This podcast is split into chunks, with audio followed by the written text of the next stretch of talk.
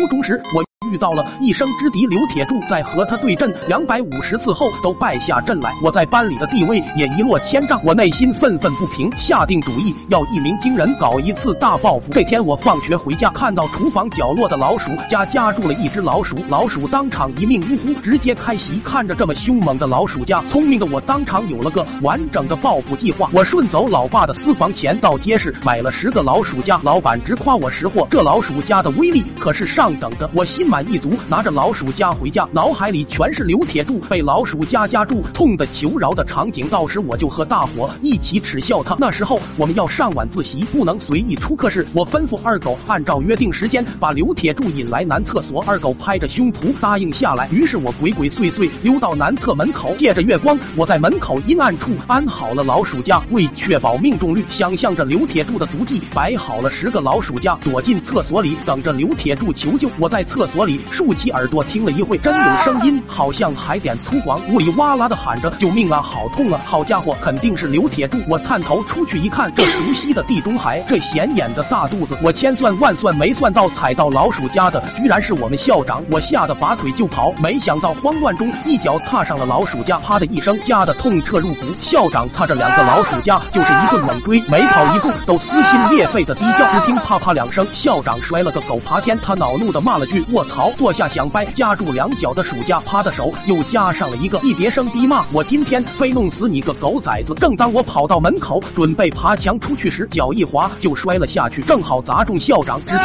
校长一声嚎叫，然后他一把薅住我的头发，我本能也扯回去，结果把校长的假发扯下来了。校长痛的咕咚一声翻过身去，蹬腿挥手，久久不能起来。我一溜烟的跑了。我本以为黑夜里校长也看不清我的脸，蒙混过去就是了。结果第二天就。被班主任抓去，校长室。不一会，校长两脚瘸着来了，抖着嘴唇，怒目圆睁，用那种的透亮的手指着我，半天叹了口气，坐了下来，流着眼泪说：“昨天我假牙摔没了，假发被你扯掉了。”他抽泣一会道：“合着五百多块啊！我本还想装乌但班主任和校长一口咬定就是我，于是我成为了校史上第一个被校长亲自去转学的学生。多年后，二狗喝醉向我忏愧，我才知道真相。当年晚自习，班主任发现我不在，抓二狗问话。结果，二狗这个小兔崽子二话不说就把我出卖了。原来校长一开始就是去抓我的，怪不得马上就把我定罪了。可能这就是天网恢恢，疏而不漏吧。